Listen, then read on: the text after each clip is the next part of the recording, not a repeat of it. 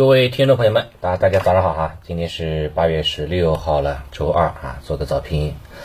嗯，外围市场基本上比较太平啊，以小阳线来报收。欧洲斯托克五零呢上涨百分之零点三四啊，美股呢也是集体拉升，像纳指呢涨幅达到了百分之零点六二，从周线级别来看是走出了五连阳的走势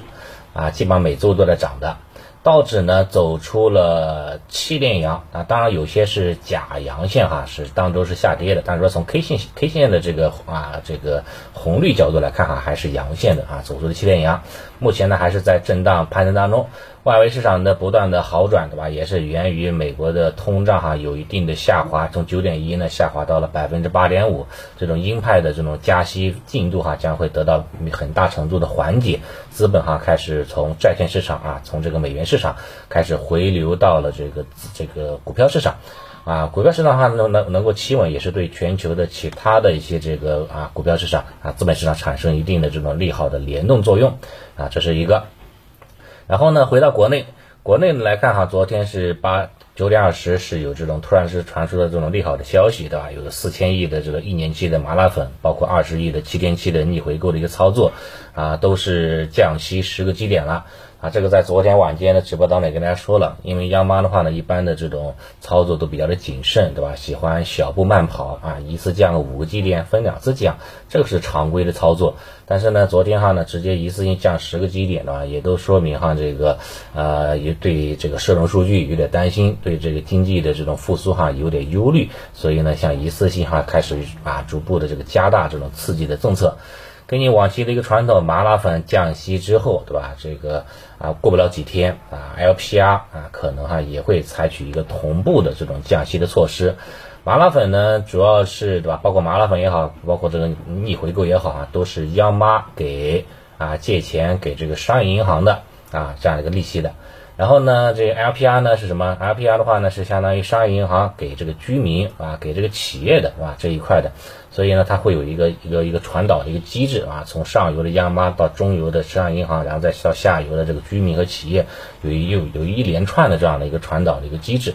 啊，目前来看的话呢，这种宽松政策呢还是要维持一段时间的，所以呢，这个指数层面来看哈，大跌我觉得应该是不至于哈，啊也不存在这种大跌这种基础，但是的话呢，那个短期来说哈，这个想大涨啊也有点困难，市场的话呢还是有点疑虑的，所以呢，在这个位置呢是上不上下不下哈，横盘震荡整理了，啊这这一块了。要想突破的话呢，还是要看这个 LPR 数据哈，那个利好的数数利好政策能不能如期的靴子落地啊？如果能够如期的靴子落地的情况之下啊，资本市场受到了提振啊，资金哈开始踊跃进场啊，一举突破上方的关键阻力位三三幺零这一线压力线，那很可能哈会扭转中期调整的这么颓势啊，由由空啊开始转多啊，这个时间的话呢，可能会在这个晚些时候会出现的。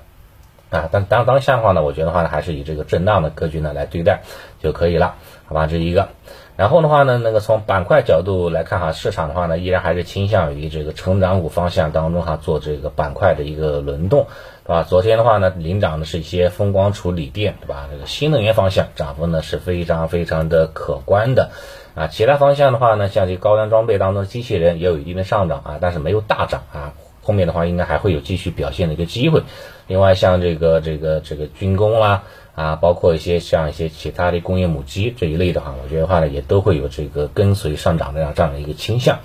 至于说像 TMT 对吧，里面的芯片半导体啊，像里面的五 G 通信概念、网络安全啊，包括这个新消费当中的这个医美啦、医药啦。啊，CRO 了，对吧？这一块的，我觉得话呢，后面的话呢，也都会有轮涨的这种机会的。基本上哈，就是在这四大金刚当中，对吧？来回的这种切换，来回的这种轮涨吧，对吧？像像啊，这个也是在周末当周末的这个直播当中，包括昨天晚间的直播呢，也跟大家说了啊，这四大的方向啊，包括在音频当中也跟大家说了。所以呢，重点关注这四大的成长方向就可以了。当下的市场行情呢，成长方向肯定是要优于这个价值方向的，所以呢，做短线的朋友来说，成长更有爆发力这一块的，好吧？那如果说是想做中长线的，那么可以呢，适当的配置一下这个价值股也没有问题。那我自己的话呢，也是中长线配置的一些这个相关的一些消费股啊，相关的一些这样的一个啊这样的价值股啊，放在那里不动的，这个也没什么啊，也没什么这个啊问题，对吧？就看你这个目标是短线还是说中长线了啊，这个目标是不一样的。然后回到消息面，消息面来看的话呢，昨天是四川哈开始紧急限电了啊，并且呢，企业的话呢要让电于民，对吧？这一块的措施，因为各个地方哈已经开始明显的这个高温啊持续。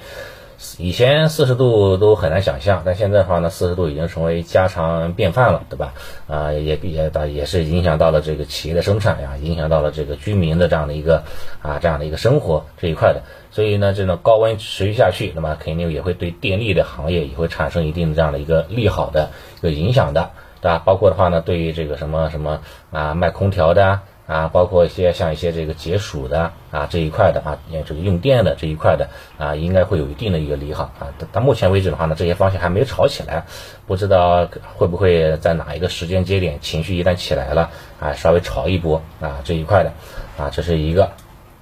还有一个就是这个港啊，这个香港那边对吧？香港的财会局呢开始出手了，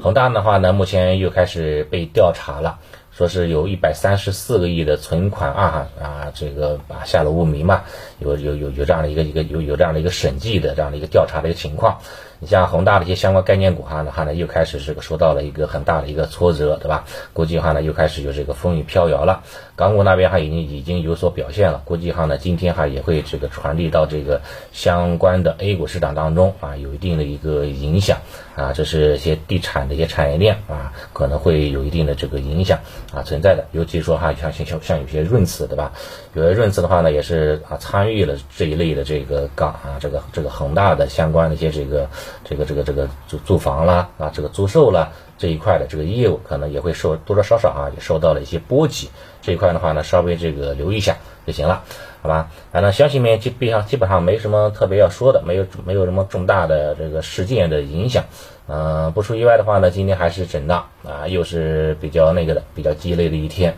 啊，慢慢熬吧。行了，大涨的时候呢不去追，对吧？这个在成长股当中去低吸去潜伏，可能相对来说会更好一点。好，那早盘情况的话呢，就先说到这里了啊，谢谢大家。